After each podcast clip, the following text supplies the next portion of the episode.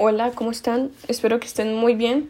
Yo soy Valeria Arias Benamí, estudiante del Colegio Agustiniano Campestre de Palmira, y les voy a contar qué es la ambivalencia en la esencia del ser humano con relación al libro En la senda del contrario del autor Martín Blasco.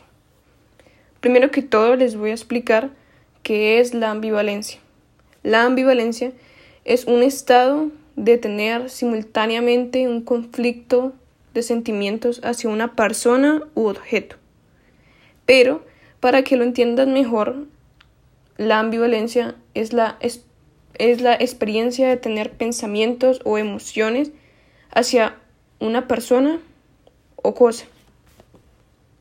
Y ahora, antes de relacionar la ambivalencia con el libro, les voy a explicar un poco del libro.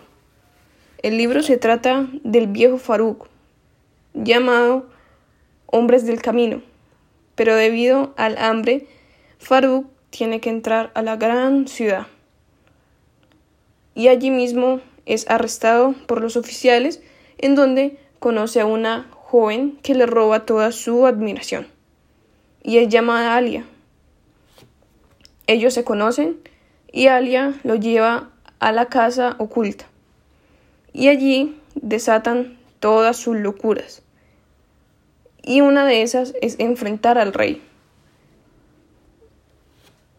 Después de enfrentar al rey, Faruk se da cuenta de que él era el rey.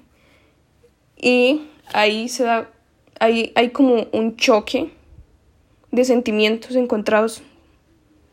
Entonces, para relacionar la ambivalencia con el libro, pues para mí la ambivalencia está muy relacionada con el libro, ya que en la historia encontramos muchos casos en los que Farud se pregunta muchas cosas e encuentra sentimientos a los cuales le, le hacen dudar mucho de sí mismo.